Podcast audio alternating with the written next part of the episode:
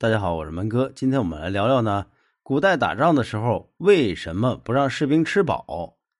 那古代的战争啊比较多，为了扩张领土或者是争夺利益，战争发生的频率呢也比较高。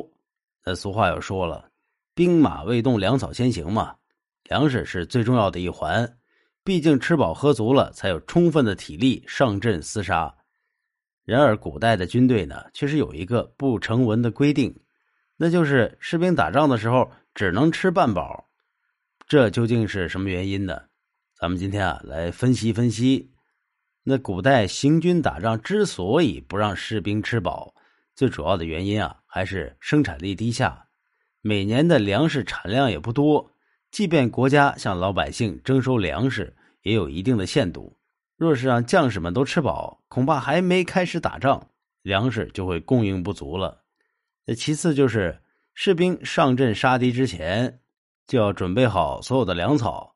若是要备上足够的粮草供应将士们吃饱，那就势必会增加军队运送的负担。而且粮草消耗的太快，后勤补给跟不上，也容易对士兵造成恐慌的心理。那还有一个原因呢，一般人啊都会发生过这样的现象：吃饱饭之后就会觉得特别困，特别是中午的时候。这是因为饭饱神虚，这也就是说呢，吃饱饭了以后，人们会精神懈怠，自然就不想干活。曹操曾经就说过：“譬如养鹰，饥则为用，饱则阳去。”那也就是说，他认为让士兵吃饱了去打仗的话，他们往往便会不听指挥，没有战斗的欲望。如此一来，对于战局是大大不利的。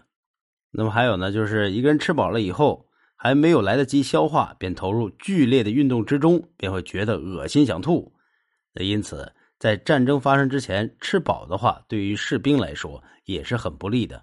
当然，即使是还没打仗，只是行军的话，如此剧烈的运动那也是不好的。那么，通过以上几点呢，我们可以看出来，那无论是从军队的角度，还有国家的角度，或者是士兵个人的角度而言，在打仗之时。让士兵吃饱饭都是一个不明智的选择。